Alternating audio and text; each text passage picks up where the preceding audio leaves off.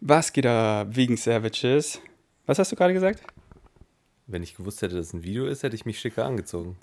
Was hättest du denn dann angezogen? Halt einen Anzug oder halt so ein Smoking. Ähm, Aus Respekt. aber weißt du nicht, wie meine Podcasts ablaufen? Wir liegen eigentlich immer so auf dem Bali-Bett, Füße hoch in die Kamera und, ähm, und let's roll. Okay. Okay, herzlich willkommen wegen Savages. Heute habe ich meinen Bruder zu Gast und erstmal danke euch. Wir haben so viele Fragen und wir werden die natürlich heute nicht alle beantworten, denn wir wollen den Fragen ja auch gerecht werden. Und der Tag hat nur 88 Stunden. Spaß, guter Joke am Anfang. Ähm, für den Humor ist heute mein Bruder zuständig. Der hat mich gerade gut verarztet. Meine Wunde sieht gut aus, aber um mich geht es nicht, sondern um meinen Bruder. Deswegen wir jumpen gleich in die Fragen. Ich habe einfach so einen Mix genommen aus ein paar deeperen Fragen und dann so easy Fragen oder witzige oder ich will nicht sagen dumme Fragen, aber so weißt du.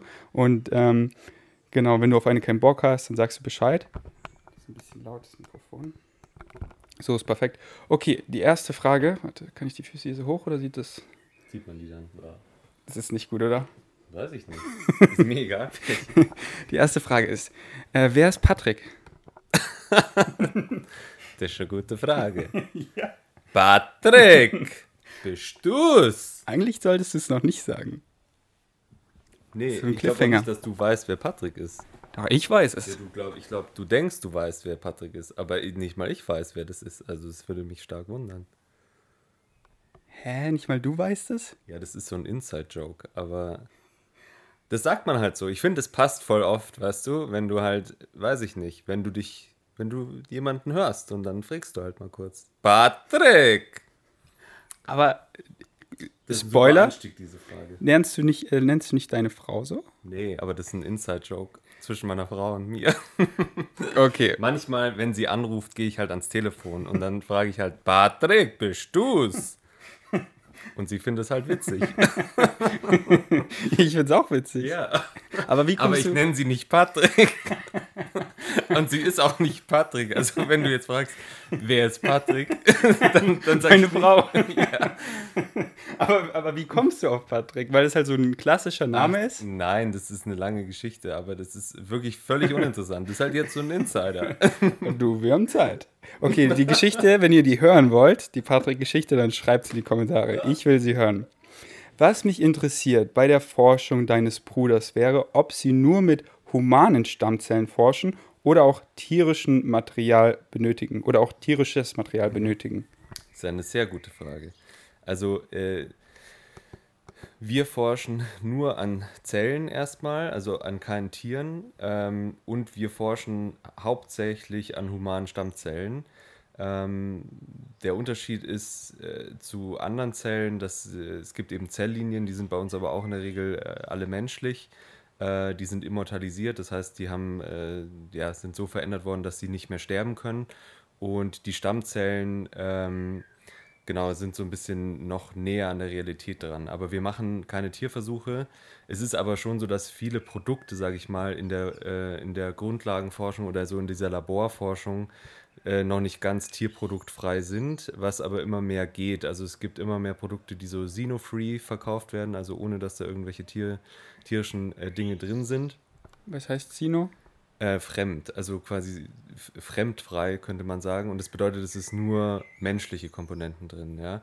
Weil wie wir wollen ja eigentlich alle ähm, jetzt nicht Mäuse von Tumoren heilen oder so, sondern Menschen, ja. Und äh, man hat immer mehr gemerkt, dass eben auch diese ganzen Tiermodelle nicht wirklich vorhersagekräftig sind für, äh, für Menschen und deswegen macht es auch nicht so viel Sinn, mit diesen ganzen Tierprodukten zu forschen. Die sind halt viel billiger als menschliche Produkte. Kurz Tick, du Sorry. mal die Hand hier so hoch und runter. Ich, ich gestikuliere gerne ja, beim Reden. so. Ähm, und äh, genau, aber wir wollen eigentlich, äh, also wir schauen auch wirklich darauf, dass wir äh, menschliche Produkte, klingt, klingt so krass, ja, aber das heißt quasi, dass wenn wir äh, ein rekombinantes Protein bestellen, dass das halt human rekombinant ist und nicht ein Mausprotein ist oder sowas, obwohl diese Mausprodukte äh, in der Regel sehr viel günstiger sind. Und woher bekommt ihr die menschlichen Produkte? Also wir reden ja nur von Stammzellen, oder? Bei dir jetzt. Nee, also wir reden also von allem, was man auf diese Zellen drauf gibt, dann auch. Ja? Also in den Kulturmedien und so weiter. Da ist also ganz häufig hat man FBS drin. Das kommt von Kühen, das heißt Fetal Bovine Serum. Also das kommt von fetalen Rindern sozusagen, also von Rinderfeten. Äh, was wirklich sehr martialisch schon mal ist, aber was gang und gäbe ist. Ja? Also man substituiert immer diese Medien mit diesem FBS und das machen wir zum Beispiel nicht, sondern wir benutzen Humanserum. Das kommt einfach von, von Menschen, die Blut gespendet haben und äh, dann das, äh, das Serum davon abzentrifugiert wurde. Und die Stammzellen, ähm, genau, die bekommen wir von, von menschlichen Donoren. Das ist meistens, äh, sorry, sind es äh, tatsächlich in Anführungsstrichen Abfallprodukte, also quasi gesunde Hautzellen, äh, zum Beispiel, die bei einer OP äh, anfallen und dann einfach weggeschmissen werden würden und die können wir für unsere Forschung äh, dann benutzen. Also dadurch entsteht sozusagen kein zusätzliches Leid an dem Patienten. Also da ist nicht so ein Labor mit Menschen in Käfigen, die dann getötet werden müssen für deren Teile. Nee, ist nicht so. Denken viele, aber ist nicht so. Ja, voll nice, dass ihr äh, da keine tierischen Zellenprodukte irgendwas braucht, sondern das alles ähm, also cruelty-free abläuft. Es machen halt sehr viele Leute noch Tierversuche, ja. Und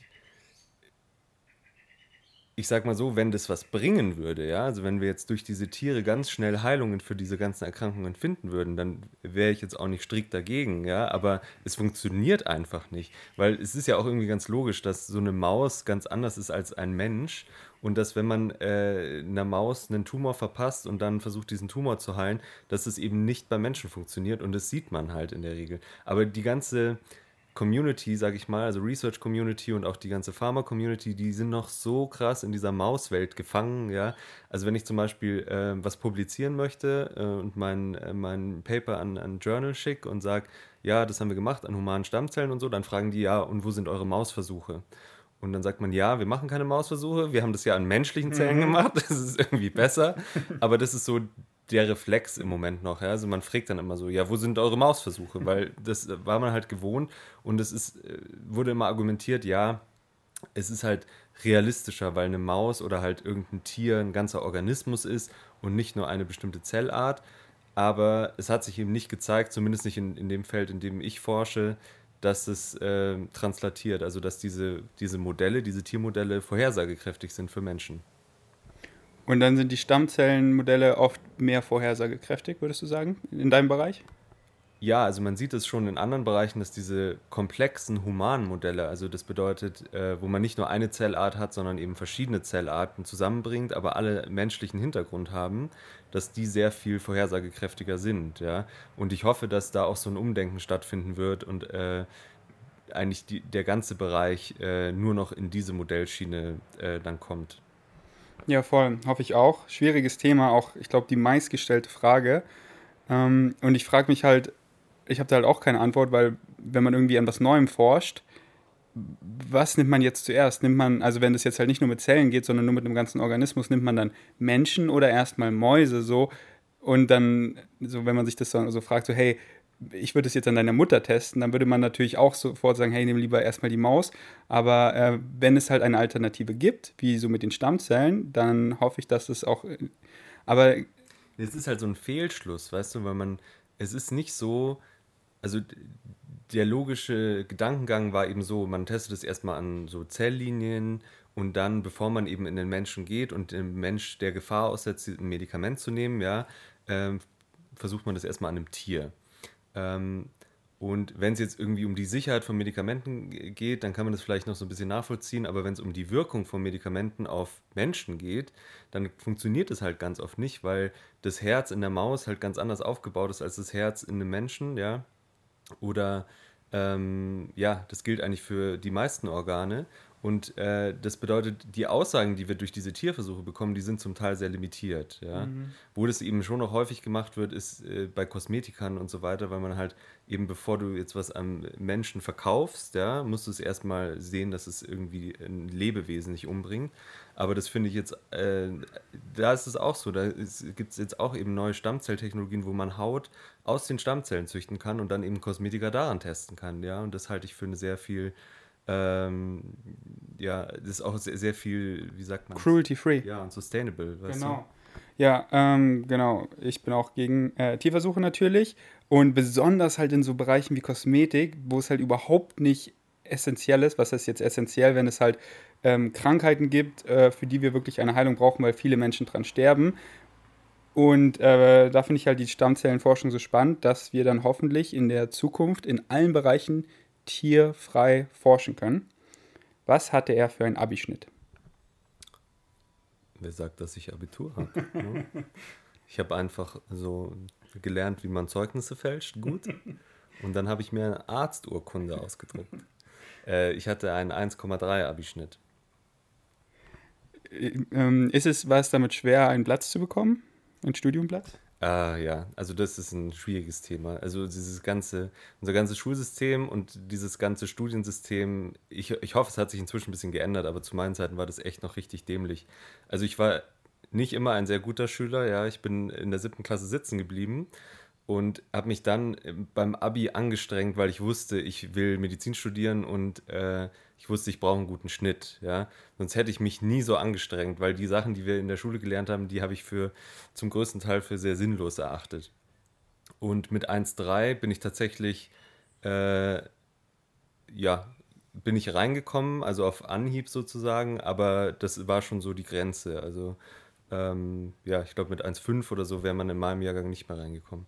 Aber das ist allein schon wirklich, ich, ich glaube, es hat sich inzwischen geändert, aber alleine diese Numerus Clausus-Grenzen äh, zu nehmen, um zu entscheiden, ob jetzt jemand Medizin studieren darf oder auch was anderes oder nicht, ist einfach total dämlich, weil das sagt überhaupt nichts über deine Fähigkeiten aus äh, darüber, ob du ein guter Arzt wärst oder nicht. Und dann ist, was dazu kommt, ist natürlich total unfair, wenn die Abiture nicht gleich sind, sondern halt in anderen Bundesländern in, Anführungsstrich, äh, äh, in Anführungsstrichen leichter sind, ja, und dann die alle hierher kommen, um äh, die Studienplätze zu belegen.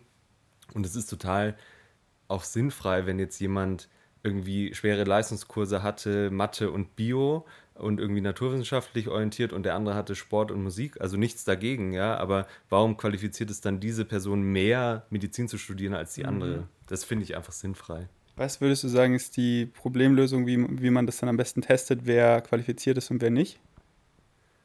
Also im besten Fall, finde ich, sollte jeder das studieren dürfen, weil es sich ja dann erst hinterher herausstellt, ob die Leute das überhaupt machen wollen und auch, ob sie das gut können oder nicht. Äh, es gibt jetzt immer mehr diese Medizinertests, ich weiß ehrlich gesagt nicht, was da drin vorkommt. Aber immerhin ist es irgendwie was, wo man sich nicht durch sein Abi jede mhm. Chance mhm. verbaut hat, das zu machen. Ähm, ich meine, es wird einem schon ein bisschen was angerechnet, wenn man eben in der Pflege gearbeitet hat oder im Rettungsdienst oder so. Und das finde ich auch sinnvoll. Ähm, genau, aber im besten Fall wäre es eben so, dass eigentlich jeder das prinzipiell mal studieren dürfte, weil es ist ja auch so, die im ersten Semester merken schon ganz viele, oh, das ist doch nicht das, was sie wollten. Und ich finde, alleine diese Erfahrung sollte jeder machen dürfen, ja, ob das jetzt wirklich was ist, was man machen mag oder eher nicht. Sehe ich auch so, wenn man da einen guten Test einführt, wo man eben auch so die ganze Palette hat, zum Beispiel, wo ja viele, denke ich, auch rausfliegen, ist dann das Praktische, so wenn es irgendwie darum geht, mit Blut Menschen aufzuschneiden oder so, ähm, da ist natürlich schwer, sowas jetzt in einen Test einzubauen, aber dass man halt einen guten Test entwickelt, so rundum, dass man sieht, wer ist dafür geeignet und wer halt am besten und dass jeder die Chance bekommt. Finde ich aber auch nicht unbedingt, weißt du, weil so, äh, ja. du halt. Nicht jeder aufschneiden muss. Ja, genau, weißt du, es gibt ja auch ganz andere Arztberufe, ja. Also ja. du kannst ja alles Mögliche machen und ich finde es immer so ein bisschen krass, den Leuten diese Chance zu verwehren, nur aufgrund von mhm. irgendeiner Technicality eigentlich, ja. Aber das ist ja ich, deswegen unser Schulsystem, weißt du, wenn du in der vierten Klasse entschieden wirst, ob du aufs Gymnasium kommen darfst, mhm. äh, und wenn dann danach entschieden wird, ob du studieren darfst oder nicht, das ist einfach irgendwie, ja, nicht so sinnvoll. Voll der Wetterumbruch, oder? Ist jetzt ja. voll düster geworden, jetzt regnet es. Ähm, über Leiter Themen sprechen, weißt du? Über ein bisschen ah. heitere Themen. Oder du hast nicht aufgegessen gestern. Ja, bei uns gab es gestern Wurstsalat, weil nachdem wir darüber gesprochen hatten, hatte ich so Heißhunger. ja, ich auch auf Hundefutter. Ich konnte nicht aufhören. Habe ich so. Äh, äh, wir machen manchmal so vegane Burger und dann wollte ich so ähm, Essiggurken kaufen. Und dann stand da halt nur Essiggurken für Wurstsalat. Und dann dachte ich auch so, was ist das für ein Marketing? Es waren halt nur Essiggurken drin, aber die kannst du nicht für nichts anderes verwenden, außer für den Wurstsalat. Ähm, welche Fachrichtung arbeitet er? Ich gebe dir mal kurz das Mikrofon und mache äh, die Kameras schöner. Einfach, einfach reden. Einfach reden, das kann ich. Also das hatte ich ja schon so ein bisschen erklärt, dass ich erst in der Kinderheilkunde war, also in der Pädiatrie. Und da, ähm, genau, habe zwei Jahre da gearbeitet und dann umgeschwenkt bin in die Neuropathologie. Und Neuropathologie bedeutet im Prinzip, ähm, ja, dass wir uns mit allen Erkrankungen des Gehirns und des Rückenmarks so auseinandersetzen.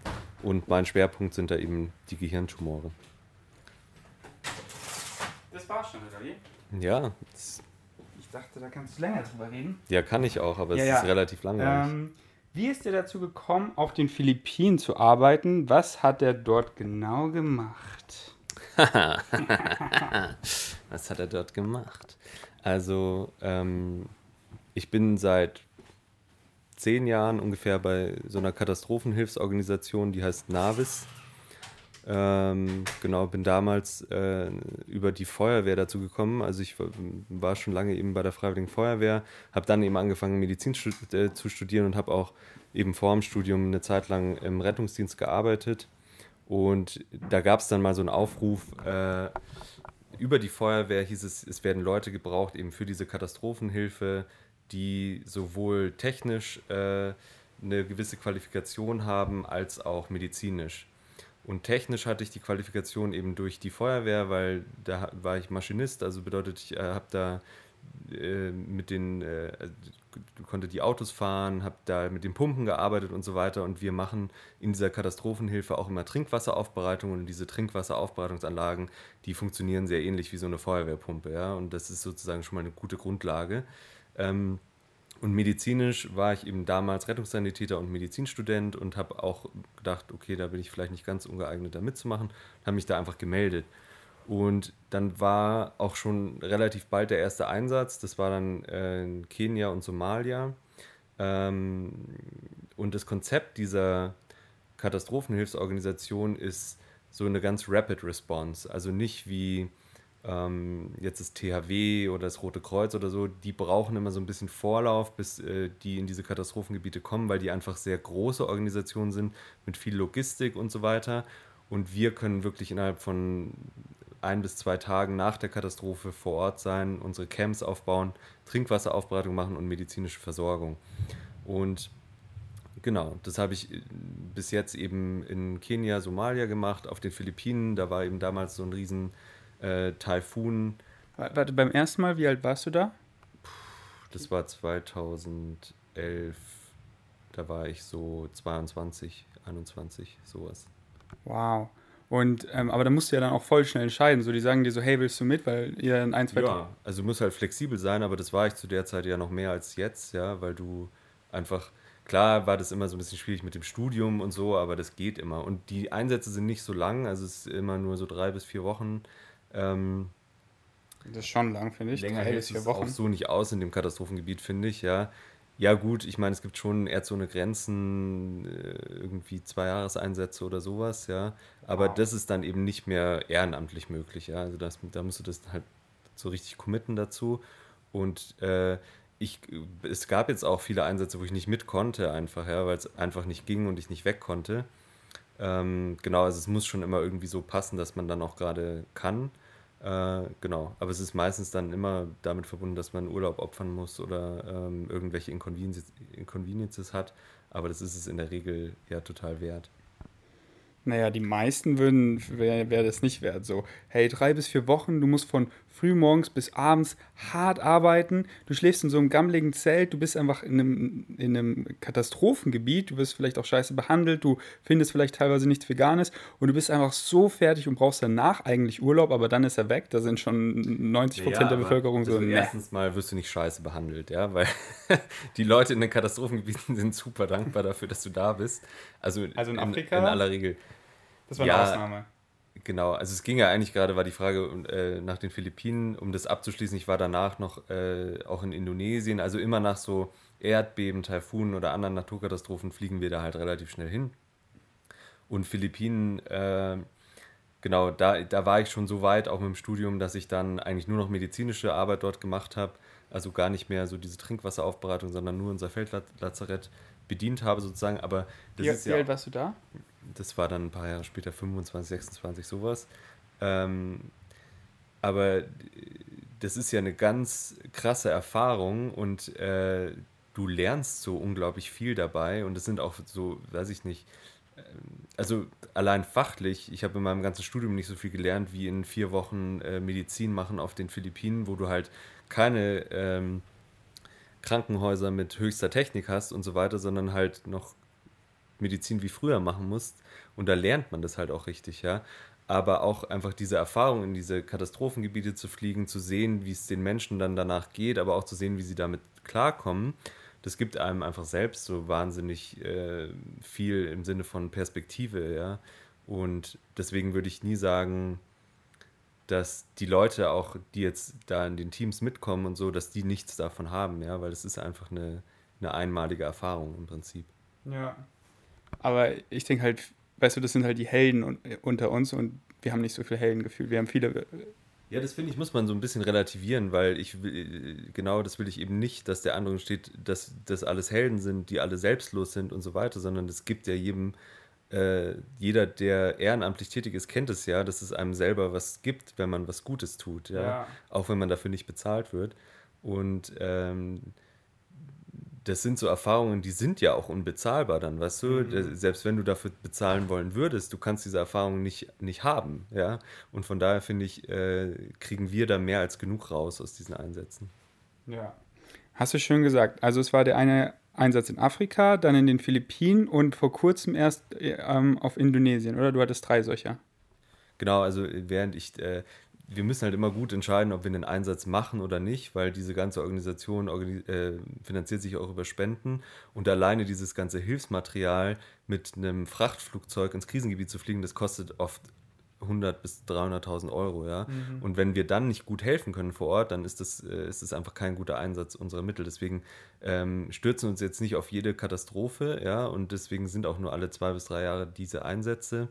Und genau, ich war eben bei den drei dabei und in Indonesien, das war der letzte, der war jetzt letztes Jahr. Da war auch wieder ein großes Erdbeben. Und da war ich im Fact-Finding-Team. Das bedeutet, da hatten wir kein Team vor Ort, sondern da war, war ich wirklich in dem Team, das als allererstes ins Krisengebiet fliegt. Das besteht immer aus einem Arzt, einem Logistiker und ähm, einem Techniker.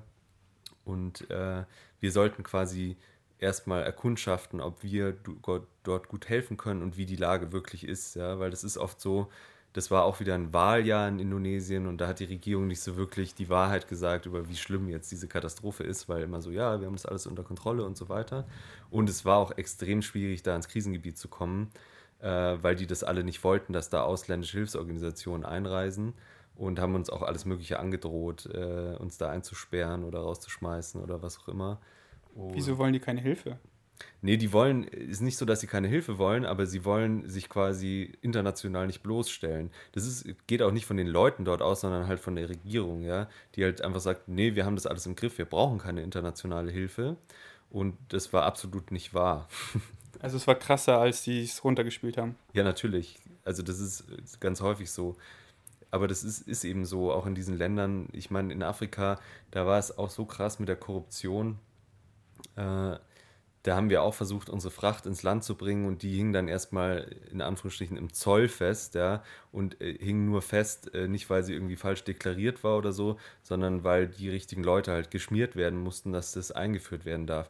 Und da denkt man sich halt auch wieder, es geht hier darum, euren Leuten zu helfen eigentlich, ja, und äh, nicht darum, sich jetzt persönlich daran auch noch zu bereichern, aber sowas passiert halt immer wieder. Schrecklich sowas, ey. Ähm, und den, den letzten Einsatz, was war, was war da für eine Naturkatastrophe? Ein Erdbeben war das. Also es war so ein, äh, in Palu äh, war die betroffene Stadt sozusagen, da war ein Erdbeben und dann so ein krasser Erdrutsch. Da gibt es auch äh, eine ganz krasse Satellitenaufnahme, wo einfach durch dieses Erdbeben entsteht so ein äh, geologisches Phänomen, weiß nicht mehr genau, wie das heißt, dass sich die Erde dann so verflüssigt und dann rutscht das einfach alles ab. Und dann siehst du einfach, wie die Stadt da ist, also auf dem Satellitenbild und wie dann innerhalb von wenigen Minuten einfach alles braun wird, ja, und ähm, das war dann da auch so, also ich kann dir auch nochmal Bilder zeigen, das ist einfach alles Matsch geworden und die ganzen Häuser sind alle verschwunden einfach, ja, und damit natürlich auch die Menschen. Äh, und es war dann auch für uns schwierig, da zu helfen, weil wir waren zwar ein paar Tage später im Krisengebiet, aber da hatte man schon keine Chance mehr, jetzt irgendwie Überlebende aus diesem Matsch äh, zu holen, ja.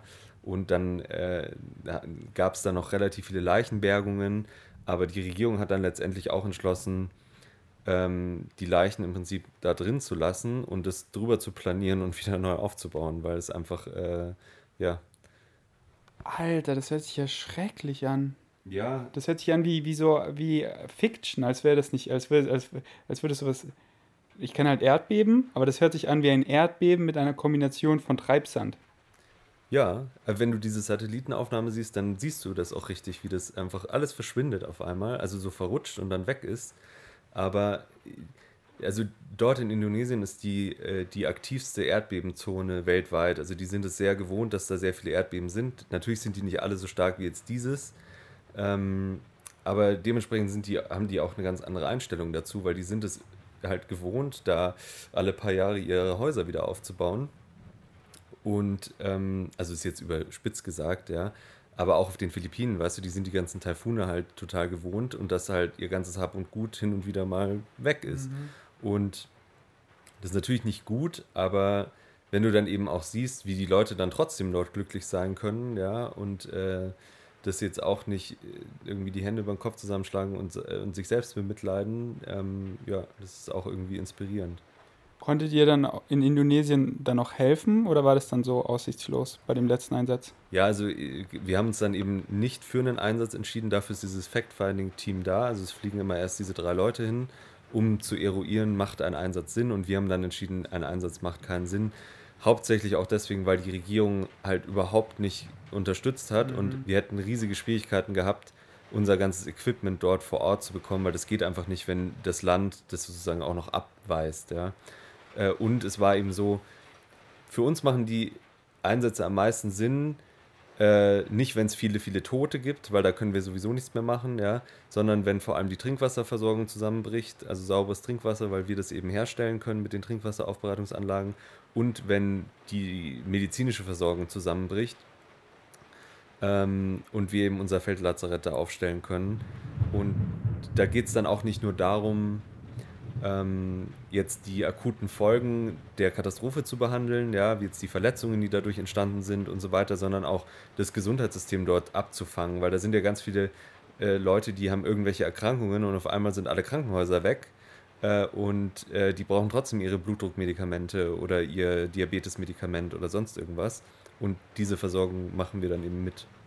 So, so wie das auf den Philippinen der Fall war, oder? Da warst du ja drei Wochen, glaube ich, oder? Ja, genau. Was waren da so die krassesten Fälle? Die so am meisten in deinem Gedächtnis geblieben das sind? So ganz unterschiedlich, weil es gibt eben, eben Fälle, die sind durch die Katastrophe entstanden. Das war zum Beispiel ein Mann, der hatte eine Verletzung am Unterschenkel und die hat sich halt krass infiziert, bevor er überhaupt erstmal zu uns kam.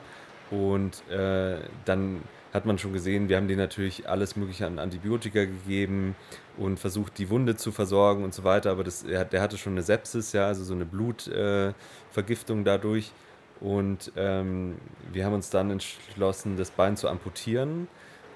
Und das hat dann auch äh, geklappt und so weiter, aber ist dann trotzdem halt relativ schnell äh, verstorben danach, weil es einfach schon zu spät war. Ja.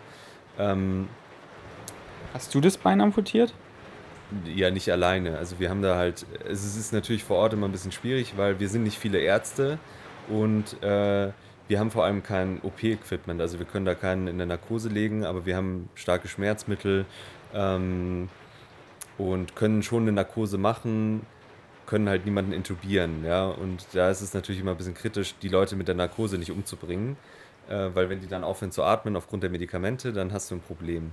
Aber also der war noch wach, oder? Nee, der war nicht wach, aber der hat quasi eine Narkose bekommen, die man hier zu, zu Lande auch nicht mehr macht. Also eine Ketamin-Narkose. Ähm, aber das ist natürlich alles suboptimal, ja. Also auch das danach, das Management, der gehört ja auf eine Intensivstation eigentlich, so ein Patient, gibt es da nicht. Oder, weißt du, dann äh, an einem Tag ähm, kam ein Motorrad an Äh, und da waren äh, vorne einer gesessen, hinten einer gesessen und in der Mitte saß ein Kind, habe ich erst gedacht. Ja? Und dann äh, halten die das so in den Arm und drücken mir das in die Hand. Und dann habe ich gesehen, das ist eigentlich gar kein Kind, sondern es war schon ein bisschen ältere Frau, die aber halt schon total charakterisch war, also total Gewicht verloren hatte und äh, total schlecht äh, beisammen war. Und ähm, die hat dann noch so ein bisschen geatmet und dann hat die aufgehört zu atmen. Ja? Und dann haben wir äh, ich war da alleine mit einer Apothekerin im Zelt und die Apothekerin, die war jetzt nicht so wahnsinnig fit in Notfallmedizin. Ich habe dann auch gleich gesagt, sie soll die andere Ärztin holen. Habe angefangen, die Frau zu reanimieren. Und wir hatten eigentlich erstaunlich viel da. Weißt du, wir haben einen Defibrillator da, wir haben äh, Intubationsbesteck da.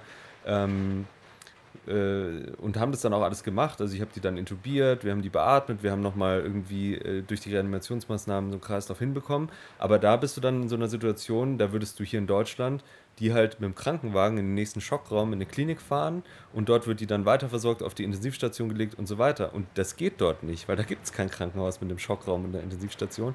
Und dann kannst du nichts anderes machen, als irgendwann zu sagen, okay, was ist unser Plan hier?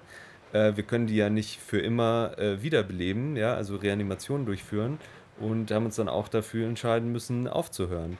Und ähm, nach wie vielen Minuten hört man, hast du aufgehört? Das war vielleicht eine Dreiviertelstunde. Das würde man hier auch so machen. Eine ja. Dreiviertelstunde hast du versucht, sie jetzt wiederzubeleben? Ja. Ist, ist überhaupt, besteht überhaupt so lange eine Chance? Ja, ja. Also die Wiederbelebung, also Herzdruckmassage und Beatmung führt dazu, dass der Kreislauf weiter aufrechterhalten bleibt solange du das halt machst. Ja? Und ich habe hier in Deutschland im Rettungsdienst schon Leute äh, ein bis zwei Stunden wiederbelebt. Aber immer halt mit der Perspektive, du kommst jetzt in ein Krankenhaus, dann kriegt die da einen Bypass oder geht an irgendeine mhm. ECMO-Anlage und dann äh, hat die eine Chance zu überleben, ja. Und da geht es eben nicht. Was fühlst du in so einem Moment, wenn du jemanden für 45 Minuten reanimierst? in dem Moment der Reanimation nichts. Also das ist, ich meine, das kennt jeder, der mal im Rettungsdienst gearbeitet hat. Das ist ja so, ganz in, in dir drin, ja, dieser Ablauf, der Algorithmus, wann wird was gespritzt, wann wird intubiert, wann wird gewechselt, weil das natürlich auch sehr anstrengend ist zu reanimieren und so. Äh, und danach war es natürlich schon für alle Beteiligten äh, schwer, aber das ist man ja auch, also das ist jetzt nichts äh, Spezifisches für ein, für ein Land, wo eine Katastrophe passiert ist, das passiert ja hier auch jeden Tag. Aber Respekt, ey, ich würde, glaube ich, ich würde einfach einen Nervenzusammenbruch bekommen. Wenn ich es nur höre, mein Herz so, ich spüre richtig mein Herz, ich, ich würde da einfach äh, emotional, ich würde einfach weinen. Und dass du das einfach so 45 Minuten machen kannst.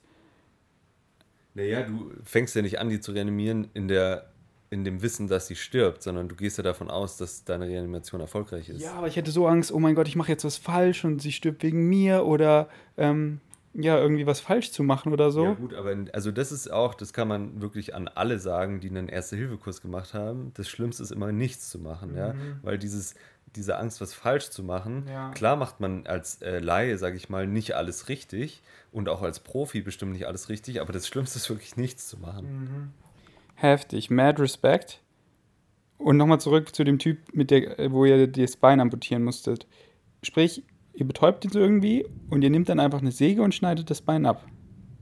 Also man, ich weiß nicht, das ist ein bisschen graphic. ja, aber ist ja nur Worte, also da gibt es ja keine also Graphics, also oder? Mit, äh, mit dem Skalpell, also mit was Scharfem, runter erstmal bis auf den Knochen, weil du kannst ja durch die ganzen Weichteile durchschneiden. Also du schneidest durch die Haut, durch die Muskeln, durch das Unterhautfettgewebe und so weiter durch, bis du am Knochen bist. Und dann gibt es äh, bestimmte Sägen, die quasi für Knochen geeignet sind und solche haben wir dabei, ja. Das sind sogenannte oszillierende Sägen und damit sägst du dann den Knochen durch. Und dann musst du halt schauen, dass du die Blutung stoppst danach.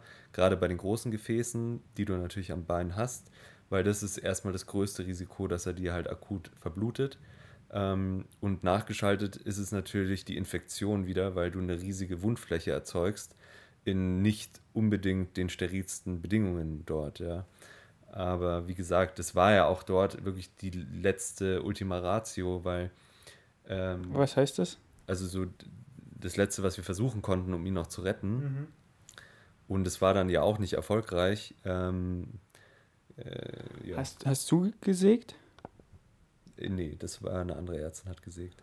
Aber ich finde auch, sowas spielt immer keine Rolle. Nee, aber ich, ah, seid ihr da draußen auch so euer Herz? Boah, wenn ich das höre, das ist ja heftig, dass du da einfach, dass du das, dass ihr das machen könnt. Und da meinte ich eben am Anfang so mit Medizin, aber klar, es gibt ja viele Stellen, wo man eben nicht sägen muss oder so oder irgendwas mit Blut machen muss.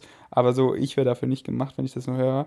Heftig. Ja, gut, aber das ist ja auch wieder so, wenn du da nicht mitkommen willst, dann fliegst du da nicht ja, mit. Ja. ja. Also, und wir haben auch immer wieder Leute im Team dabei, die merken das erst vor Ort, dass sie halt nicht jetzt für diese, das ist ja schon eine ganz schöne Ausnahmesituation, diese ganze Zeit, weißt du, weil ähm, du bist in einem fremden Land, äh, Du, äh, du bist auch den Leuten dort voll ausgeliefert. Ja, in Afrika war das auch nicht so ganz ohne, weil da natürlich alle möglichen Leute äh, äh, gekidnappt werden, äh, um Lösegeld von den Ländern zu verlangen und so weiter. Wir hatten da schon immer ähm, Bodyguards und so dabei, aber. Ähm, mit Waffen, oder? In, in Afrika mit Waffen. Auf den Philippinen war das überhaupt nicht nötig. Die Leute waren so dankbar, so nett, die haben mhm. uns so mhm. unterstützt dort. Aber du bist natürlich, weißt du, du bist in diesem Lager, wir haben dort keinen Strom, der Strom wird über Generatoren erzeugt, die Generatoren laufen den ganzen Tag, es ist super laut, es ist super heiß äh, und, und du stehst halt da ständig unter so einer richtigen Anspannung, ja. Das merkst du auch erst wirklich, wenn du wieder zu Hause bist, ja. Danach äh, habe ich immer ein paar Wochen gebraucht, bis ich wieder ganz mhm. normal war. Von wann bis wann ist der Arbeitstag?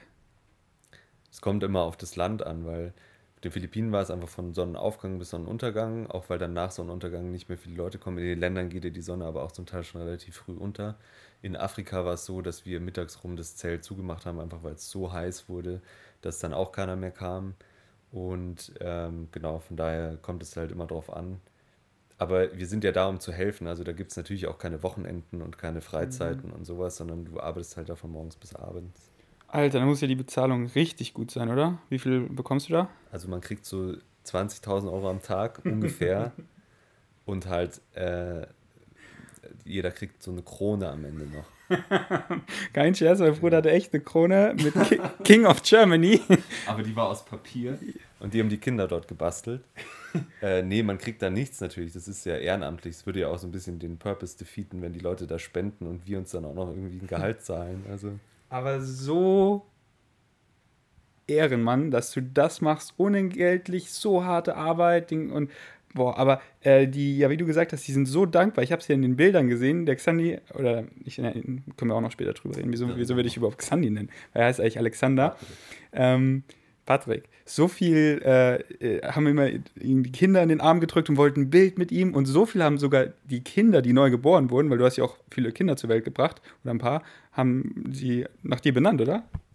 Ja, aber äh, weißt du, das ist auch, weil du gerade nochmal gesagt hast, so ein Ehrenmann, aber zum Beispiel, ich, äh, diese Möglichkeit, dort äh, bei Geburten teilzunehmen, Kinder zur Welt zu bringen und so, die bekommst du hier ja nicht, auch nicht als Arzt oder auch nicht als Medizinstudent, weil du kommst, also wenn du Gynäkologe wirst, dann vielleicht, ja, aber sonst äh, halt eigentlich nicht. Und das meinte ich eben auch, was ich davon habe, ist halt dieses weite Spektrum der Medizin und trotzdem zu wissen, du hilfst damit. Äh, ähm, dort, genau. Ja, es war dort so, dass die Leute haben halt sehr viele Kinder bekommen und oft dann schon das fünfte, sechste und da war es denen dann auch nicht mehr so wichtig, wie das heißt. und dann, das war nicht meine Idee, das war eine Hebamme, mit der ich mich dort angefreundet habe. Die hat dann einfach immer, die hat das immer entschieden. Das war dort irgendwie üblich, dass, dass, dass die dann so halt vorgeschlagen hat, wie das Kind jetzt heißt. Und äh, bei den Jungs hat sie halt gesagt, ja, das heißt jetzt Alexander. Und das hat sie, also sie hat mir das danach erzählt, dass sie das, als, als ich dann weg war, immer noch gemacht hat. Das heißt, es gibt zumindest jetzt einen Jahrgang äh, auf Leyte, das war die Insel, wo wir waren. Ähm, ganz viel Alexanders. Die überproportional viel so heißen. aber das macht dich schon auch stolz, oder? Ja, sind alles meine Kinder. Nein, aber, aber so der Fakt, dass du die zur Welt bringst und denen so hilfst und diese Dankbarkeit. Also mich macht das richtig stolz, so dass du das gemacht hast und mein Bruder bist. Da muss es dich ja auch stolz machen, oder? Ich weiß nicht. Ich finde es immer, äh, es, ist, es ist überhaupt nicht, soll überhaupt nicht demütig klingen oder so, aber darum geht es ja nicht bei der ganzen Sache, weißt du, weil ich versuche dir schon die ganze Zeit zu erklären, dass ich aus der Sache immer mehr rausbekomme, meiner Meinung nach, als die Leute dort, weißt du? Heftig. Du rettest Leben und du denkst trotzdem, dass du mehr rausbekommst. Ja, richtig die armen Leute dort, weißt du, die müssen ihr Kind von jemandem gebären lassen, der keine Ahnung hat. das würde hier ähm, niemand machen. Ja, aber richtig krass, äh, wie, wie du das siehst. Äh, aber ja, du hast recht, weil da lernt man das ganze Spektrum vom Kindergebären und äh, mit einer Säge den Knochen durchschneiden. Sonst spezialisiert man sich auf eine Sache und macht das tausendmal und so machst du alles in kurzer Zeit im Real Life unter krassen Bedingungen und bist dementsprechend ein krass gut praktischer Arzt. Okay, ähm, wir machen noch ein paar Fragen, oder? Ja, Okay. Jetzt, glaube ich, eine Stunde über das. Aber das war richtig gut. Die Leute sitzen zu Hause mit Tränen, die sind so, du hast jetzt, Alter, du kriegst jetzt Briefe. Du, die, du bist, die, die nennen jetzt auch ihre Kinder Alexander. Mach das mal. Jetzt, ja. Wie, Nee. wie, ähm, achso, falls ich euch gefragt habe, was so im Hintergrund war. Ich war so, äh, ich habe so krass zugehört äh, und ich wollte ihn nicht unterbrechen, das war der Regen. Äh, aber ich glaube, es war ganz angenehm, oder? Okay. Äh, willst du kurz erzählen, wieso werde ich eigentlich Xandi nennen und nicht Weiß Alex? ich doch nicht. Ihr nennt mich schon immer so. Ich kann doch nichts dafür. Ich habe euch nicht aufgefordert, mich so zu nennen. Aber ich wurde in die Welt geboren und die nennen nicht Xandi und ich habe halt einfach mitgemacht als Mitläufer. Ich habe das nie angefragt. Du, du bist nicht schuld, da hast du recht. Nein, also meine Mutter hat mich Alexander genannt, getauft und findet es aber nicht gut, wenn man jemanden Alex nennt. Also sie findet den Namen Alex nicht gut. Dann habe ich mir schon, also ich denke mir halt jetzt so, wieso nennt sie mich dann Alexander? das fand ich schon ein bisschen befremdlich. Und weil, äh, ja, und dann, es war ja auch noch ganz süß, am Anfang hieß es halt dann Xandi, das ist so ein bisschen bayerisch, weißt der Xandi. Äh, aber das war halt, ist ja auch keine übliche Abkürzung für Alexander. Und äh, das hat mich schon immer genervt, weil es hat mich echt schon immer genervt, weil wenn du dich halt, früher habe ich halt gedacht, ja, ich heiße halt so und ich wollte auch nicht mich als Alex vorstellen, weil die Mami das nicht gut findet und wenn deine eigene Mutter das nicht gut Ja. findet, dann denkst du halt auch so, ich kann mich doch jetzt auch nicht so nennen. Ähm, und, aber immer wenn du halt, äh, ja, und wie heißt du? Ja, ich bin der Xandi. Wie? äh, und das habe ich dann auch irgendwann aufgehört. Aber meine, meine Freunde aus der aus Kindergartenzeit und so aus der Grundschulzeit und so, die nennen mich halt immer noch so oder aus dem Schwimmverein. Und das finde ich auch ganz nett. Aber so kann man die Leute in meinem Leben so ein bisschen einteilen. Die Leute, die mich Xandi nennen, die kennen mich halt schon sehr, sehr lange. Und genau. Aber, also in, im Gymnasium war es jetzt nicht auch noch so, dass du Xandi hieß, Ja, oder? nicht- ich bin, wie gesagt, dann sitzen geblieben in der siebten Klasse und dann habe ich so einen Neustart gemacht. also bis, weil das war echt so, auch die Lehrer wussten immer nicht, was ist das für ein Name? War auch so ein, Kannst du mal normal heißen? war auch so ein YouTube-Kommentar. Dein Bruder sieht irgendwie nicht so ganz deutsch aus. Habt ihr irgendwie. Oh. Oder, oder das. Echt? Ja, oder auch so, hey, ihr seid doch jüdisch, oder? Und dann denke ich mir auch so, wenn- mit dem Namen Xandi, da äh, ist nicht. sich auch, klingt ausländisch. Ja, aber das höre ich ehrlich gesagt gar nicht so selten. Äh, beim Friseur manchmal, das ist, äh, die sagen dann auch so, äh, du bist so ein Südländer. Und dann, und du kommst aus der Türkei, oder? Und dann denke ich mir, nee, eigentlich nicht, aber ich weiß nicht, ist wahrscheinlich, weil ich so dunkle Haare habe, aber. Ich glaube, wegen dem Bart. Bei mir ist eher so mit dem Haarschnitt. Wenn es so kurz ist so und so an den Seiten, dann denken Leute auch eher, ich wäre. halt so Nazi bist, oder? Ganz genau. Ja.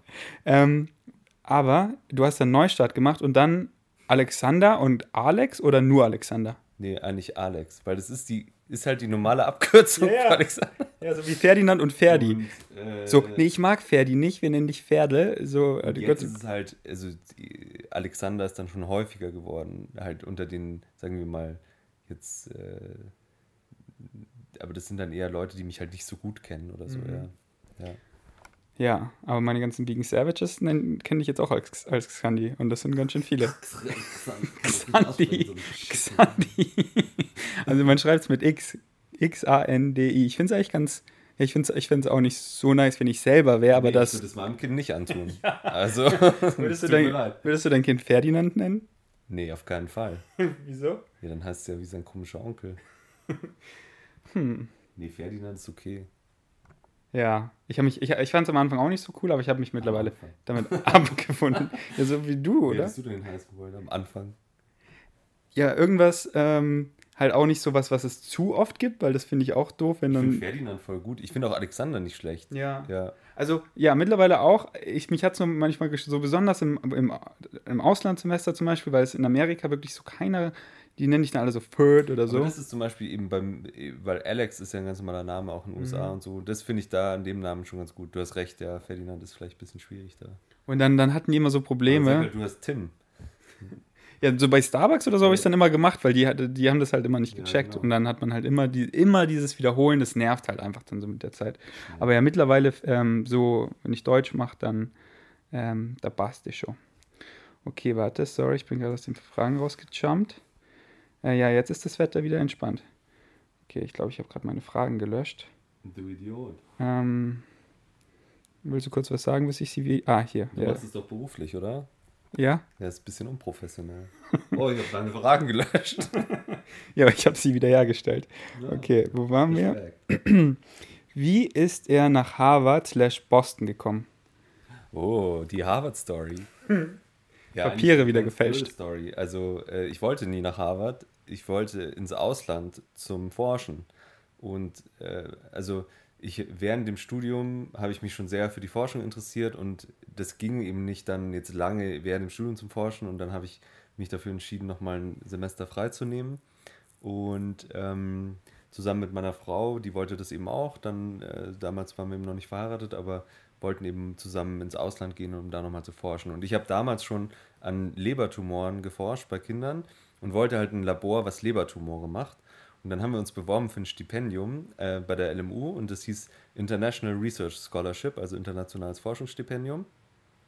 Und dann dachte ich, ja cool, dann kann ich mir halt irgendein Labor aussuchen und ich hatte mir schon irgendwo eins in England ausgesucht, was halt Lebertumorforschung macht. Und dann haben aber die Leute von diesem äh, Stipendiumsoffice gesagt, nee, nee, ihr müsst euch ein Labor in Harvard suchen. Und es war so völlig sinnfrei, weil wir haben, äh, also in München heißt es die Munich Harvard Alliance, was ja cool klingt, aber was nur dadurch zustande kommt, dass Leute wie ich mir ein Labor suchen müssen, selbst, also wir haben da keine Unterstützung von der Uni bekommen, sondern wir müssen uns halt dann breit dort bewerben in Harvard, um da irgendwo genommen zu werden. Sonst hätten wir dieses Stipendium nicht bekommen. Das fand ich sehr befremdlich. Ähm, genau, aber es war dann auch eigentlich total der. Sorry, nur zum Verstehen, du hättest es besser gefunden, wenn nicht nur Harvard, Harvard sondern auch andere Ja, Unis. Das heißt ja International Research Scho- Scholarship. Das heißt ja nicht Harvard-Stipendium, Mhm. ja. Also das bedeutet, ich, ich wäre lieber danach gegangen, was mich interessiert, als nach dem Namen, weil das war denen halt wichtig, dass du auf diese Elite-Uni gehst, sozusagen, ja. Aber insofern hat es mein ganzes Leben verändert, weil ich dann eben nicht ein Labor gefunden habe, was Lebertumore macht, sondern was Gehirntumore macht. Und ich bin da gar nicht davor damit so in Berührung gekommen und es war eigentlich ein Labor, was sich mit erwachsenen Gehirntumoren beschäftigt, aber damals war äh, dort eine, eine Postdoc, äh, die äh, kindliche Gehirntumore gut fand oder halt interessiert hat und die daran gearbeitet hat. Und äh, die hat inzwischen auch ihr eigenes Labor dort äh, und mit der bin ich super gut befreundet und im Austausch und so. Und die hat mich eigentlich dazu gebracht, ähm, diesen Zweig zu wählen, ja, weil es war dann auch so, als wir dann dort waren, das erste Mal, dass ich von dieser Erkrankung gehört habe, also dieses diffuse intrinsische Ponsgliom. Die erste, wir haben dann auch gleich dort angefangen, äh, eine Spendenkampagne zu starten und so und habe dann auch eine Patientin dort kennengelernt, die das hatte, die dann auch eben kurz danach verstorben ist und da bin ich so das erste Mal wirklich mit dieser Materie, ähm, ja. in Berührung gekommen. Ganz kurz, falls ihr den Blog nicht gesehen habt, dass äh, mein Bruder forscht eben weiter an diesem seltenen Kindertumor, der aber gar nicht so selten ist und es wirklich keine Heilung gibt, wirklich 0%. Und äh, wusste ich gar nicht, dass du da auf so einen Zufall eigentlich dadurch gestoßen bist. Ja, Und- weil das, ich meine, das hat mein ganzes äh, Leben insofern geprägt, dass ich ja jetzt mein, äh, mein ganzes berufliches und, das, und vieles meines privaten Lebens dem widme, Mhm. ähm, was ich dort kennengelernt habe, sozusagen, ja. Und das ist, ähm, ja. Ich, äh, So, so läuft das Leben. So wie mit meiner Skate-Karriere, das war auch ganz zufällig, habe ich auf der äh, PSP, PlayStation Portable, so in Amerika im Auto unter dem Handtuch, weil es immer so hell war, habe ich so ein Skate-Spiel entdeckt und dann waren so coole Clips von äh, Ryan Scheckler und es sah so cool aus, wie er geskatet ist. Und dann habe ich meine Skate, Scheckler. Ryan Scheckler. Und dann, äh, dann habe ich auch so äh, The Life of Ryan oder wie das damals auf MTV hieß, äh, angeguckt und dann ist meine Skate-Karriere gestartet. Und jetzt bist du ein richtiger Pro-Skater. Nee, jetzt habe ich verkackt, aber wir haben eine Halfpipe unten im Zimmer.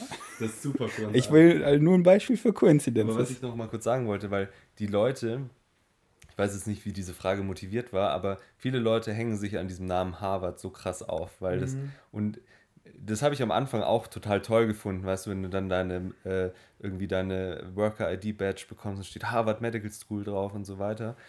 Äh, und irgendwann realisiert man dann, ich war jetzt dann nochmal da letztes Jahr äh, für eine längere Zeit, aber realisiert man dann, die Leute dort sind auch ganz normale Leute, die wissen auch nicht mehr als du und ähm, was ich am meisten gelernt habe, ist, es macht keinen Sinn, sich von so Prestige motivieren zu lassen, ja. Also jetzt irgendwie an eine Elite-Uni zu gehen mhm. oder irgendwie, oh, ich war aber, äh, was weiß ich, an der so und so University.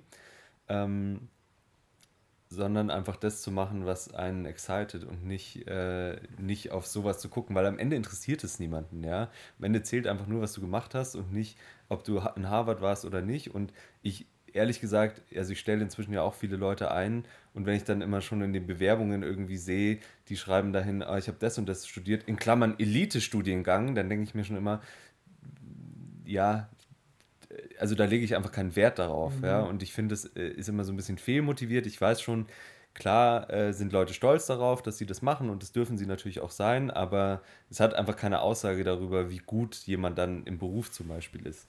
Ich denke halt, dass nicht viele in der Hinsicht so reflektiert und weise sind wie du und das dann halt schon als was Besonderes ansehen. das war ich auch nicht. Ich fand es auch total am, am Anfang total cool, ja, und habe da mega äh, gedacht, das ist ja der, der Big Deal und so. Facebook-Status geändert. Genau, nee. wir haben gesagt, wir sind in der Hogwarts Medical School. Auf Facebook. Ich glaube, das haben auch die meisten nicht gecheckt. Aber, ähm, aber wenn du dann eben da länger bist, merkst du das, äh, dass die Leute auch nur mit Wasser kochen. Ja? Also. Mhm. Ähm, äh, was ich noch kurz wissen wollte, du hast gesagt, du kamst dahin und hast an Lungentumoren geforscht, oder? Gehirn. Ja. Wo du hinkamst? Leber, Leber Lebertumoren. Ja. Wie, wieso hast du damit angefangen? Das, also, äh, das war im Rahmen meiner Doktorarbeit. Ich wollte eigentlich was einfach in der Kinderheilkunde machen und das war ein Thema, was dort angeboten wurde. Und so bin ich dann quasi in die, ähm, in die Kinderkrebsschiene geraten äh, und habe das damals auch so für das relevanteste Problem gehalten. Das denkt man halt immer von den Sachen, an denen man gerade so arbeitet. Äh, wie, wie sieht da die Heilung aus? Also ich habe da am Hepatoblastom geforscht, da ist es inzwischen schon sehr gut, also 80% Heilungschance. Und da ist es dann auch so, dass man in der Forschung nicht mehr viel, äh, viel Neues findet, sage ich mal. Ja? Und dann motiviert mich halt sehr viel mehr an Erkrankungen zu forschen, wo es wirklich noch so einen hohen Bedarf gibt. Das mhm. heißt jetzt nicht, weißt du, ich, mir tut jedes Kind leid, was Krebs hat, egal welche Krebserkrankung, aber was ich ganz schlimm finde, ist diese Hoffnungslosigkeit, weißt du, weil mhm. selbst wenn es nur 5% Hoffnung gibt, ist es einfach so viel besser, als wenn es gar keine Hoffnung gibt. Ja, also, äh, weil ich stelle mir halt vor, wenn mein Kind jetzt eine Leukämie hätte und mir sagt der Arzt, wir haben eine 90-prozentige Heilungschance, dann denke ich natürlich, oh ja, das ist schlimm und so weiter, aber bin natürlich erstmal erleichtert, dass die Chance so gut steht. Und selbst wenn er sagt, ist es eine 5-prozentige Heilungschance, dann gehe ich einfach davon aus, dass ich in diesen 5% bin. Mhm. Aber wenn der Arzt schon zu mir sagt, es gibt eine 0-prozentige Heilungschance, tut uns leid, ähm, das finde ich ist einfach untragbar. Und das ist ja auch so, das, was uns, also mein ganzes Team auch motiviert ist, selbst wenn wir es schaffen, die Chance von 0 auf 1% zu erhöhen, ist einfach die Hoffnung da, ja. Und das mhm. ist, äh, das ist äh, natürlich nicht alles, ja, weil die, den Kindern muss am Ende auch geholfen werden, aber alleine diese Hoffnung zu geben, ist was ganz Wichtiges, finde ich. Sehe ich ganz genauso. Äh, ist jetzt nicht die nächste Frage auch eine Frage, wo du geredet, geredet hast über deine Doktorarbeit. Über was hast du die äh, geschrieben? Oder über diese Lebertumore, also es war das Hepatoblastom. Das ist sehr langweilig. Sehr langweilig. Tondeacetylasen in äh, Hepatoblastom. Ah, das habe ich auch schon mal gemacht. Ich weiß schon. Das macht eigentlich jeder irgendwann mal. Und das, das hast du dann in Harvard in dem Labor am Anfang gemacht, oder? So. Nee, ich habe Lebertumore hier gemacht, in München in der Kinderklinik. Und, ja? Und in Harvard habe ich Gehirntumore gemacht.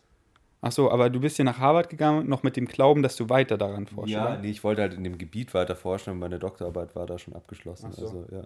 Aber wieso wolltest du dann weiter forschen? Weil du Forschung einfach cool ja, fandest? Ja, einfach auch um. Also, ich war ja mehrfach im Ausland, auch in New York und in Kanada und habe da immer an verschiedenen Instituten gearbeitet und so. Und was mir immer am meisten was gebracht hat, waren diese Auslandsaufenthalte, weil du kriegst einfach so eine krass andere Perspektive auf die Dinge. Mhm. Und es war so die beste Entscheidung. Das kann ich auch nur jedem empfehlen, der das irgendwie kann also finanziell und zeitlich das schafft, äh, im Studium oder so wirklich ins Ausland zu gehen, weil wir sind immer so darauf getrimmt, möglichst schnell fertig zu werden mit allem, ja. Also mhm. äh, und ich hatte das noch schlimmer irgendwie, weil ich eben ein Jahr sitzen geblieben bin und dann dachte ich immer, oh, ich bin irgendwie ein Jahr zurück und keine Ahnung was. Ähm, und dann war es auch so im Studium, also wir haben da lange hin und her überlegt, ob wir uns das leisten, in Anführungsstrichen jetzt da noch ein Semester draufzusetzen. Das ist ein halbes Jahr am Ende, ja. Das ist eigentlich so global gesehen gar nichts. Und äh, das hat sich immer sowas von gelohnt, ja, einfach neue Leute kennenzulernen, auch die anderen Arbeitsweisen zu sehen, eine ganz andere Perspektive auf die Dinge zu bekommen und einfach mal so aus seinem äh, Mindset auszubrechen. Wie du mir auch erzählt hast im Krankenhaus, da hast du gesehen, wie teuer es in Amerika ist, wenn du nicht versichert bist. Da meinst du, eine Stunde in der Intensivstation kostet 1000 Dollar und das halt viele Fälle oder manche Fälle, ähm, die sind halt nicht bei Bewusstsein, die werden dann behandelt und haben dann riesige Rechnungen. Also ich war, ja, es ist in den USA, ich war da an der äh, Cornell University am Presbyterian Hospital in New York. Das ist ein, ist ein super Krankenhaus, aber es ist halt ein privates Krankenhaus. Ja? Das bedeutet, äh, ich meine, das Versicherungssystem dort ist super kompliziert, ja, aber die, die behandeln überhaupt niemanden, der nicht versichert ist, es sei denn, er zahlt es natürlich selbst. Ja? Und bei uns in Deutschland ist es ehrlich gesagt auch nicht so viel billiger, die Medizin, aber es wird halt alles von der Krankenkasse bezahlt, deswegen siehst du auch nicht, was die Dinge kosten. Ja?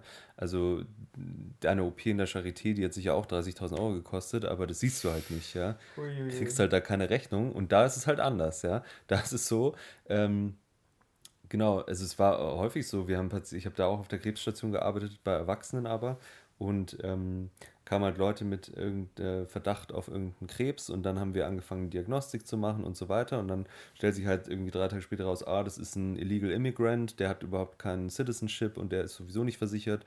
Und der, der wird dann geturft an quasi ein Public Hospital, ja. Was heißt geturft? Ja, halt einfach dahin geschickt. Also so. Und, und dann wurde auch nichts mitgegeben. Weißt wir haben ja schon so viel gemacht auch. Also die ganze Diagnostik und so weiter. Ähm, und äh, ja, das war einfach so unmenschlich irgendwie, das zu sehen, dass, dass du entweder die Leute, also dass die Leute nicht alle gleich behandelt werden. Das ist bei uns auch nicht so, durch halt Privatversicherungen und so weiter, aber das ist halt noch viel, viel schlimmer. Und äh, ja, auch zu sehen, dass die Leute so in den Bankrott getrieben werden, zum Teil durch ihre Hospital Bills, weil die sind da halt nicht kulant und sagen, oh, passt schon, sondern die collecten das, ja. Also ich war danach in Kanada, die haben auch so ein ähnliches Gesundheitssystem wie wir und war da auch auf der, in einem Krebszentrum und da haben wir den, äh, also Kanada ist halt kalt, ja, und da wollten halt immer viele nach Florida oder Kalifornien und so und dann haben wir schon gesagt, oh, also müsst ihr aufpassen, weil wenn du jetzt nach Kalifornien fliegst mit deiner Krebserkrankung und du hast ein supprimiertes Immunsystem und du wirst dort krank, und das ist da häufig passiert, dann gehen die in den Emergency Room dort, kriegen ein Röntgenbild und eine Blutabnahme und vielleicht noch irgendwie ein Anti-Acid oder irgendein Medikament. Und nun kostet das gleich mal 20.000 Dollar, einfach nur für eigentlich nichts. Ja. Mhm. Und das müssen die dann auch bezahlen, ja. Und dann kommst du hochverschuldet wieder zurück. also es ist, es ist äh, ja. Was, was, war der krasseste, äh, die krasseste Rechnung, wo jemand kam und entlassen wurde? Keine Ahnung, ich habe die Rechnung nicht gestellt, ja, aber alleine dort ist es so high-end, weißt du, du musst mit Anzug und Krawatte in die, äh, gehst du in, in die Arbeit als Arzt dort, mhm. ja, äh, ziehst dann noch einen Kittel drüber, aber es ist total befremdlich. Hier mhm. ist es verboten, eine Krawatte zu tragen, weil es total unhygienisch ist. Ja. Äh, voll dumm. Und äh, weißt du, ich habe da ja in New York, ist ja super teuer zu leben, habe da so einen ganz, ganz kleinen Apartment, also nicht Apartment, das war so eine Nische in so einem Kolpinghaus, war das, ja. Äh, eine Nische mit einem Bett und einem Schrank, so wie bei Harry Potter unter, unter, der, unter der Treppe und halt Bad und so auf dem Gang. Und es war, war äh, eigentlich ganz witzig dort aber eben so paradox, weißt du, weil du halt immer so die, deinen Anzug und deine Hemden zum Dry Cleaner bringst und dann sind die immer schön gebügelt und so weiter und ich muss dann in meinem, meinem kleinen Kabuff aufpassen, dass es nicht knittert und dass es irgendwie schön ist und dann gehe ich halt wie so ein erfolgreicher Businessman zur Arbeit und am Ende des Tages wieder in, mein, in meine kleine Armutshöhle. Das ist irgendwie äh, ja sehr, sehr befremdlich. Hattest du Ratten in deinem Nein. Zimmer? Nein. Ein paar Kakerlaken paar Kakerlaken. Paar Kakerlaken und viele Ameisen. okay. Ja. Ähm, was Aber denk... hat man dort überall. New York ist filthy, filthy. Also. Äh, ja, ich check auch nicht, wieso so viele Leute da leben. Aber ich vermisse New York. Also es ist wirklich cool einfach. Es war eine saukoole Zeit. Okay. Äh, wie lange lang warst du da? Äh, ich weiß nicht mehr, drei Monate, glaube ich, also nicht so lange. Ja. ja, für sowas ist es, denke ich, auch cool, weil das so ein krasses Erlebnis. Aber könntest du dir zum Beispiel vorstellen, da zu leben? Nee, langfristig nicht. Ja. Aber das meine ich eben mit. Diese Chancen waren. Ja, das ist so eine krasse Lebenserfahrung gewesen. Mhm. Ähm, das hat mir extrem viel geholfen, ganz vielen ja. Dingen. Ja. ja, der Xandi, der hat echt schon krass viel gemacht. Der war auch schon in Hawaii, glaube ich, ein, zwei Mal. Dix, Dixondel. Gesundel. ähm, damals und dann hat er so krass gut Englisch gelernt und das war es dann wahrscheinlich auch schon wieder. Das war's dann schon. Also, nee, bestimmt nicht, aber, Nee, ähm, nichts gemacht. Oder? Mach weiter. ich weiß nicht, was du Ähm, wie hat dein Bruder diese harten Bart-Gains erreicht? Dann habe ich kommentiert, Bart gehen. Bart-Gains, ja. Du. Achso. Dann habe ich kommentiert, er kommt mehr nach meinem Vater und ich mehr nach meiner Mutter. Er würde sicher harte Gains aufbauen, hatte ihn auch mal mit ins Gym genommen, aber die Story soll er in einem Vlog Was erzählen. Soll das heißen, harte Gains. Würde hart. Was ist das für ein Konjunktiv? Willst du sagen, ich habe keine harten Gains oder was? Ja, dann zieh doch mal dein Shirt aus. Das ist doch ein Podcast. ja, aber ich habe ja Visual. Beschreib doch mal. Er zieht jetzt sein Shirt aus, er hat das krankeste Sixpack. Nein, ja, ist ja gut. Ist ja gut. Nein, nein, du sollst äh, Was soll die, ich sagen? äh, ich habe dann ich habe doch eben kommentiert, äh, hab ihn auch mal mit ins Gym genommen, Ah ja. aber er soll die Story Das selber erzählen. Dass ich das erzähle, wie ich mich da. Das war eine Zeit, da hat der Ferdi auch noch keinen Plan gehabt, wie man trainiert. Wirklich überhaupt gar keinen Plan. Und dann war aber mein Coach, da waren wir im McFit hier. Äh, oh, das war das, das war das Dümmste. Aber ehrlich gesagt, das war deine Schuld. Das weil ich war halt völlig, un- völlig untrainiert. Äh, also, ich habe schon immer mal wieder sportliche Phasen gehabt, aber halt nie Kraftsport. Also Ich habe Und nie Butterfly. äh, Triathlon gemacht und so weiter. Aber, also, ja, wie gesagt, ich habe nie irgendwie äh, Bodybuilding gemacht. Und das war ein reines Oberkörpertraining. Und er hat mich an jede Maschine da gezerrt und äh, auch die Langhantel und so Zeug, ja. Und äh, ich bin ja da mit meinem kleinen Bruder im Fitnessstudio. Ich kann mir ja da nicht die Blöße geben und sagen, oh, ich kann jetzt nicht mehr. Habe es völlig übertrieben, also so krass übertrieben. Ich habe mir da auch einen richtigen Schaden zugezogen, glaube ich. Und habe dann am nächsten Tag wirklich die Arme nicht mehr über äh, Hüfthöhe ge- gebracht. Ich konnte mich, glaube ich, fünf Tage lang nicht duschen, weil ich einfach es nicht geschafft habe, äh, den Duschkopf zu halten. Äh, ja. Wolltest du, dass ich das erzähle, ja? Ja, weil, weil ich habe halt so dumm trainiert, weil ich habe halt immer mit ihm Dropsets gemacht, wie halt so, okay, wir gehen zum Butterfly und äh, dann habe ich halt immer noch so, so rangedrückt und dann sind wir mit dem Gewicht gedroppt. Also richtig dumm, so richtig zum Muskelversagen und es ist halt bescheuert für Untrainierte, die das noch nie gemacht haben, denn die kriegen einfach die Muskelkarte ihres Lebens und es macht einfach überhaupt keinen Ja, Sinn. jetzt habe ich einen Haltungsschaden und äh, kann nicht mehr richtig äh, duschen. Aber ist okay, war es wert. War eine gute Zeit im. Ähm, aber würdest du auch sagen, dass du eher nach dem Papi kommst und nicht nach der Mami, dass es deswegen liegt mit dem Bart? Weiß ich nicht. Also, Sag jetzt nicht, ich bin adoptiert. also äh, du kommst mir schon komisch vor manchmal. Nein, also äh, es ist so schwer zu sagen, einfach weil er ist ja relativ äh, früh gestorben und du warst ja auch noch äh, ziemlich klein. Und deswegen ist es halt schwer zu sagen, wer nach wem kommt. Aber also, ja. Äh, letztens hat mich ein, äh, ein, äh, den kennst du gar nicht mehr, ein Freund von Papi hat mich angeschrieben, äh, ob wir uns mal treffen wollen und so. Das war sein bester Freund damals. Und der hat eben auch gesagt, dass ich ihm halt super ähnlich sehe. Äh, und das höre ich, äh, höre ich halt viel. Aber ich habe ja auch noch nicht so lange einen Bart. Ich habe früher mal keinen Bart wachsen lassen dürfen.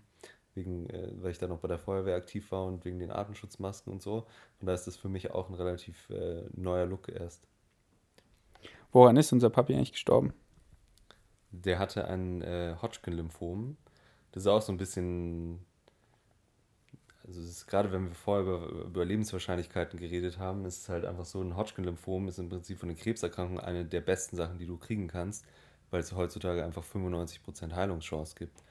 Und in der Regel wird es auch gehalten. Und auch damals, das war äh, in den Mitte der 90er Jahre, war das eben eigentlich gut therapierbar und aber das zeigt einem so ein bisschen, dass die Statistik nichts über den individuellen Fall aussagt, weil es, wenn es 95% gibt, gibt es immer noch 5%, bei denen das halt nicht so läuft und äh, er hat halt dazugehört, wobei man auch sagen muss, dass er hat die Diagnose bekommen in dem Jahr, in dem ich geboren bin und hat dann noch acht Jahre gelebt, äh, weil man schon am Anfang ihm eine sehr schlechte Prognose gegeben hat. Ähm, und genau, von daher ist es auch so ein bisschen, äh, ja, also ich will nicht sagen gut gelaufen, aber halt anders gelaufen, als man, als man damals auch schon gedacht hatte. Okay, ich würde sagen, hier hören wir auf. Das war jetzt eine Stunde. Wir haben noch. zu aufhören. Es Das war richtig. voll der Downer. Okay, okay, okay. irgendwas, Okay, wir machen noch eine äh, witzige, okay? anderes, äh, Aber, ähm. Lalala. Lalalala. Weil wir heben uns die auf. Weil wir haben noch so viele gute Fragen, aber wir machen, du, du wohnst ja hier und ich wohne ja auch noch eine Weile hier, deswegen wir, wir heben uns die auf. Okay, noch eine witzige Frage.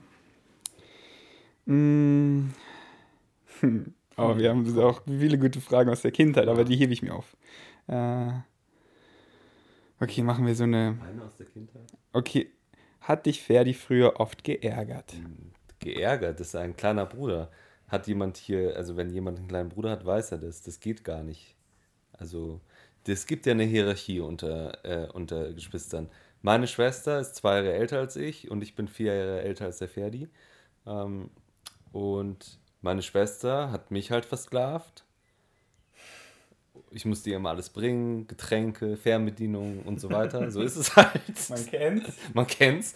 Und ich habe das halt mit ihm gemacht. Und Nein, nein, ihr beide habt das mit mir ja, gemacht. klar. Und das Ding ist, ich habe es halt auch noch gerne gemacht öfter. Ja, es gab immer, es gab immer solche und solche Zeiten. Wir haben schon gute Zeiten gehabt. Ja, genau, und über die reden wir nächstes Mal, denn das ist eine Frage. Und dann habe ich auch so überlegt, so erzählt mal Geschichten aus der Kinder, sind mir voll viel eingefallen. Deswegen bleibt dran. Ihr müsst keine Fragen stellen, denn wir haben Fragen ohne Ende. Aber ja, ähm, danke für deine Zeit. Ich hoffe, du hattest Spaß und die Leute, die lieben es. Die Welt, das Feedback wird amazing sein. Amazing. Amazing. Und deswegen danke ich dir für den guten Content. Ähm, ja, deswegen als Bezahlung mache ich dir mal ein Ice Cream Porridge, oder? Ja, das ist ja wohl das Mindeste. Was, was willst du noch? äh, dein Treadmill Desk? Hast du ja schon? Habe ich schon? Nee. Aber, Dein. aber, aber ich wie doch gesagt, dein High-End Treadmill Desk. Ach so. Nein, ist okay, Fred. Ich mache das doch gerne. Ja, das sagt er nur so vor der Kamera. Und dann gibt mir dein YouTube AdSense. Genau, ich weiß nicht, was das ist, aber gib mir das. Okay, okay, Nice Cream Porridge ist es. Ja. Okay, danke fürs Einschalten. Bis zum nächsten Mal. Ähm, leider hat mein Bruder kein Social, aber ihr könnt seine Website abchecken, die ich erst vergessen habe zu verlinken und dann hat es jemand anders verlinkt, dann habe ich es noch eingefügt. Ja, echt Dummkopf. Dummkopf. Wie heißt es nochmal? Du Dummkopf. .de? Ach so, die Seite. Ähm, äh, Support ist kein Mord, www.innovativemedizin.de, aber ich glaube, wir müssen langsam mal irgendein Social Media äh, Outlet aufmachen, damit die Leute uns followen können. Ja, ja, ja, ohne Scheiß. Wie wär's denn, wenn wir die eins eröffnen? Du kannst einfach Aber schon mal ich glaub, Follower also sammeln. Das Beste für uns wäre, glaube ich, Twitter sogar, weil, also so fürs Labor, weißt du, da kannst du eh halt irgendwie Bilder, Videos und Text und so. So stelle ich mir das vor. Aber auf Instagram, ja, das ist ja genau die Plattform, Bilder, Video und Text. Ja, aber es ist eher bildbasiert, oder? Aber willst du eher Bild oder Text basiert? Ja, mal so, mal so. Also ich kenne es nur, viele andere Labore, die Social Media machen, die haben alle Twitter. Ich, Okay. ich habe gar kein Twitter. Ja, aber dann mach, überleg dir Hast mal die Tage. Twitter? Nee, ich habe auch kein Twitter. Hm. In Deutschland ist es nicht so bekannt, wobei viele große Influencer haben Twitter und die haben da auch richtig viele Follower, also es haben anscheinend schon viele. Aber überleg dir eine Plattform, mach eine auf, weil du kannst halt jetzt schon gut Follower sammeln, weil meine Vegan Savages, die folgen halt und dann kannst du schon mal ein paar Ich tausend. ehrlich gesagt, dass es nicht so die Zielgruppe ist, weil äh, Hä? Meine, ich, das sind keine Kiddies, die mir folgen, die sind älter als das ich. weiß ich schon, aber die interessieren sich halt für deinen Content, was ja hauptsächlich Veganismus basiert ist. Die, die, die sind die Vegane nicesten. Bodybuilder? Nein, meine, meine Vegan Savages, die sind richtig Ja. äh, interessiert in so vielen Bereichen, unter anderem Medizin und Helfen und äh, Good Cause. Okay, Und- dann seid ihr hier richtig aufgehoben. Genau. Und Wurst. Also, mein Bruder wird sich was überlegen und dann folgt ihr ihm alle und wer ihm nicht folgt, der, der, ja, überlegt euch mal, ihr kriegt diesen Content hier for free und dann könnt ihr meinen Bruder auch unterstützen. Ja, ist, ist ja so. Das kostet die gar nichts. So, du hast hier gerade eine Stunde ihn gegeben und da könnt ihr auch ein Follow da lassen, dich supporten, einfach damit es dein Social Media Content auch pusht, damit eben wir eine verdammte Heilung gegen diesen Gehirntumor finden und Kinder einfach überleben. Und wenn das, und wenn die dann, und so viele haben einfach 5 Euro übrig zum Spenden und wenn es dann einfach ein paar tausend sind, dann sind es gleich mal 50, 60.000 Das und dann kannst du dir ein neues Gerät leisten und damit findest du das Heilungsmittel. Deswegen, ähm, müssen, deswegen klickt auf seine Website und ähm, lest euch mal den Kurs wenigstens durch. Und da ist ja, glaube ich, auch, du hast ja, du, ja genau, du hast ja einen YouTube-Channel von dem Institut, oder? Ja, also wir haben halt äh, über die Jahre immer wieder Fernsehauftritte gehabt. Ich war ja letztes Jahr in Berlin bei dir, weil wir da eben bei Ein Herz für Kinder waren und da gab es auch einen Fernsehbeitrag und die laden wir auf dem YouTube-Kanal hoch, ja. Deswegen, was ich euch hier jetzt verlinke, ist sein YouTube-Channel und abonniert und schaut mindestens ein Video ab, sonst seid ihr ehrenlos. Spaß, kein Spaß, Spaß, Spaß, jetzt seid ihr verwirrt. Danke fürs Einschalten, bis zum nächsten Mal. Peace out.